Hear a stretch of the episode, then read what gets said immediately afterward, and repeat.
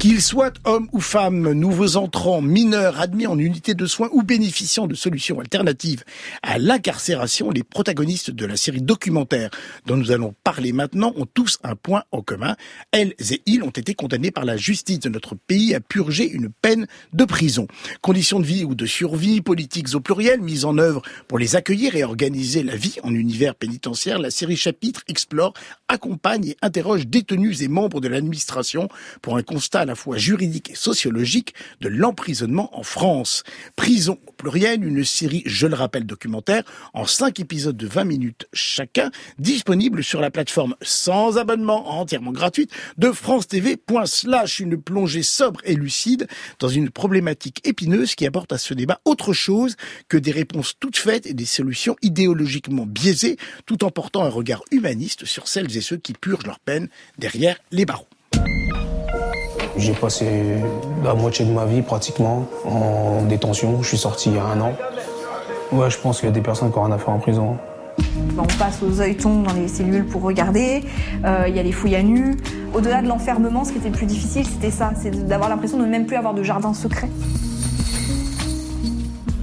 La gamette.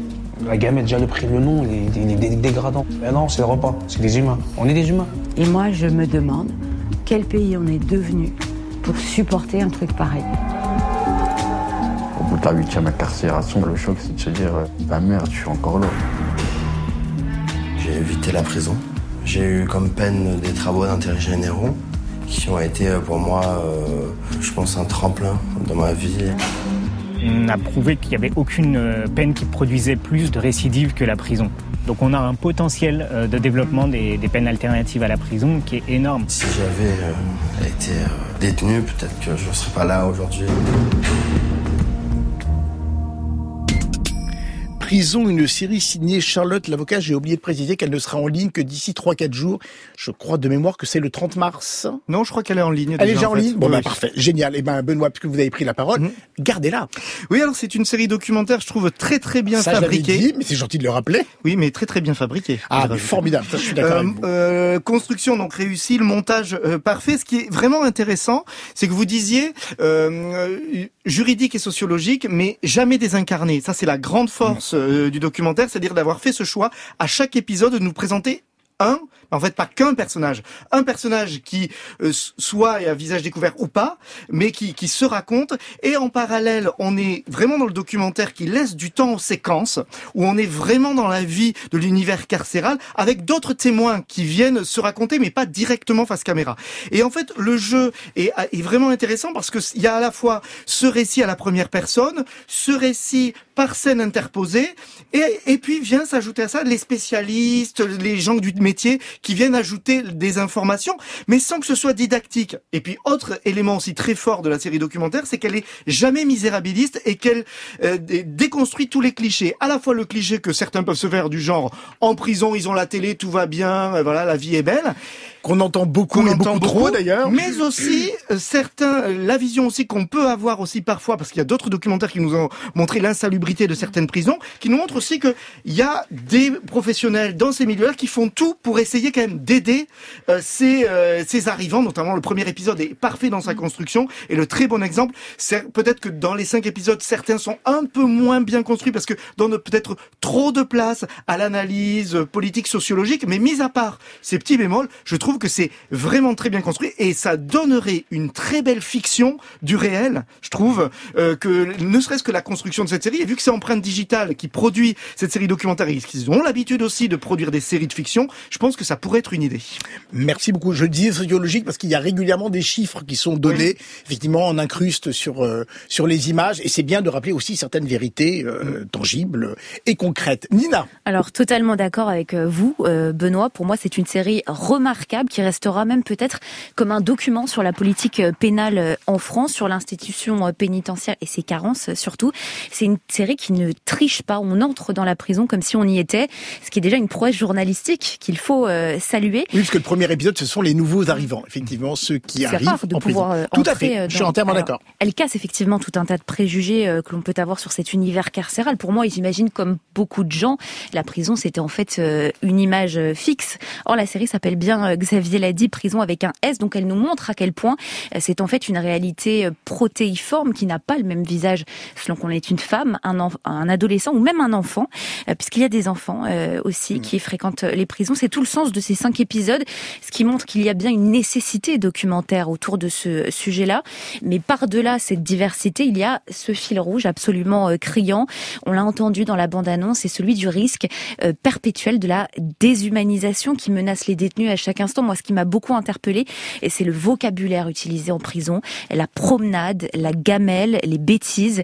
Et il y a ce témoignage extrêmement poignant d'un ex-détenu qui dit son refus d'être traité à travers les mots comme un chien. Et c'est une résistance que j'ai trouvée euh, extrêmement belle.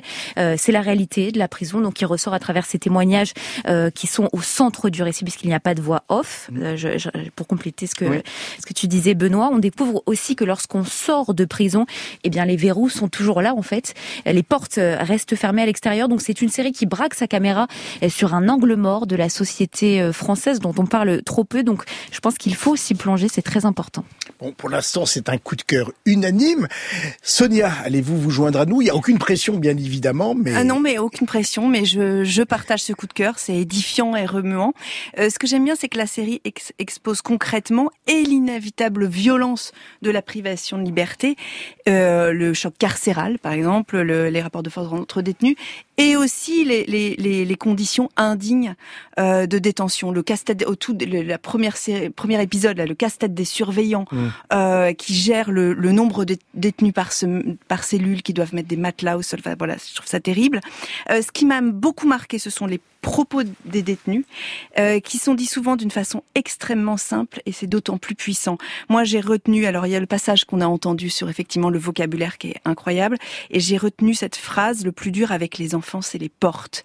Et mmh. c'est celui sur les, les, les, femmes, avec une, une mère qui a dû accoucher, j'imagine, euh, en détention, et, euh, et, donc sa petite fille. Euh, donc c'est ce que j'ignorais aussi, c'est que dans les cadres, dans le cadre des moyennes et longues peines, en fait, les détenus ont la clé de leur cellule et elle, elle est fermée le soir. Et donc le soir, elle fermait et sa petite fille ne comprenait pas pourquoi la porte était fermée. Je trouvais ça absolument bouleversant. J'ai un tout petit bémol, je pense que je vous, je vous rejoins Benoît. C'est notamment dans le dernier épisode, les peines alternatives, où je trouve que les experts deviennent un tout petit peu mm. jargonnants.